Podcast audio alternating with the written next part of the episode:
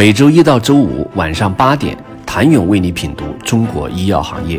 五分钟尽览中国医药风云。喜马拉雅的听众朋友们，你们好，我是医药经理人、出品人谭勇。中国近百年来，每次产业成规模的技术跃升和进步，都有人才的国际交流有关。如果说还有第五个挑战，那就是在未来一两年还可能飞出不止一只黑天鹅。康美药业带给医药产业的标志性意义，不仅是上市公司违规遭到顶格处罚，实质上是近现代产业界创造的有限责任基础上的公司制变为无限责任，尤其是独立董事承担的无限责任。这个黑天鹅放出来的影响，不仅对医药产业，甚至对整个产业界的不可预期，现在没有谁知道上中为谁而鸣。很多当下充满生机的药企，早期都来源于经营不善甚至濒临倒闭的各种形式的国有药企。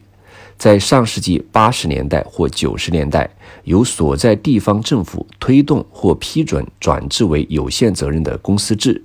这其中，由于政策和法律环境不完善，按照现有的标准，有些手续也不是很完善，由此埋下了未来成长的暴雷。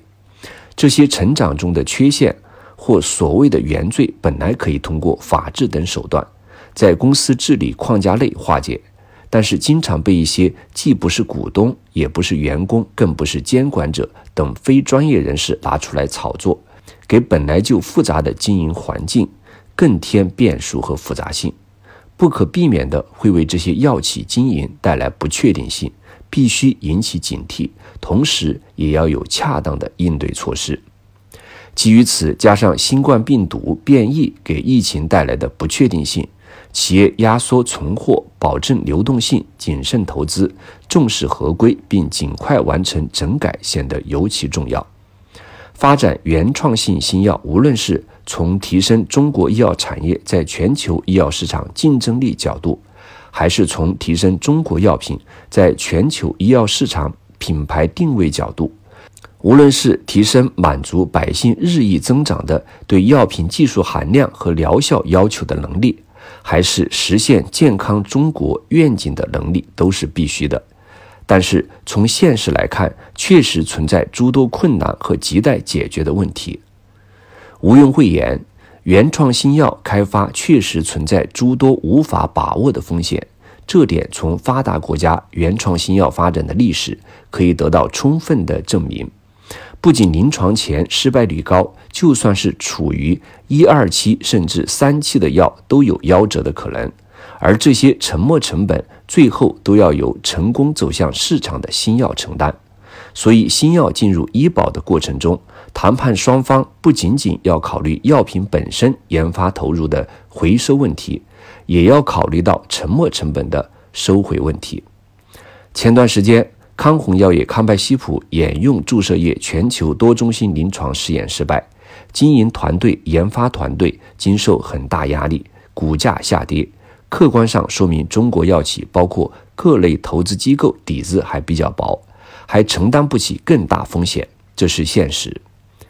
药品创新在操作层面属于技术应用，技术层面本身拥有不小的创新空间，但也受科学发明发现的限制。技术发展到一定程度后，就受限于科学的边界。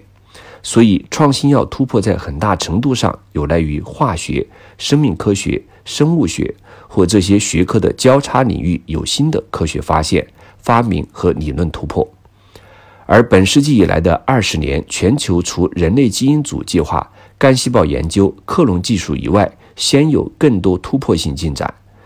尤其是在化学、化工等领域。就中国而言，原创新药涉及的领域非常多，中国在很多单项领域没有积累或者刚刚起步，已经起步的也尚未达到全球领先水平。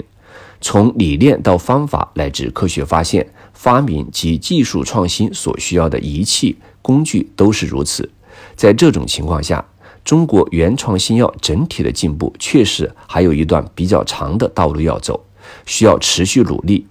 如何破解原创新药尴尬？请你明天接着收听。谢谢您的收听。想了解更多最新鲜的行业资讯、市场动态、政策分析，请扫描二维码或添加医药经理人微信公众号“医药经理人”医药行业的新闻与资源中心。我是谭勇，明天见。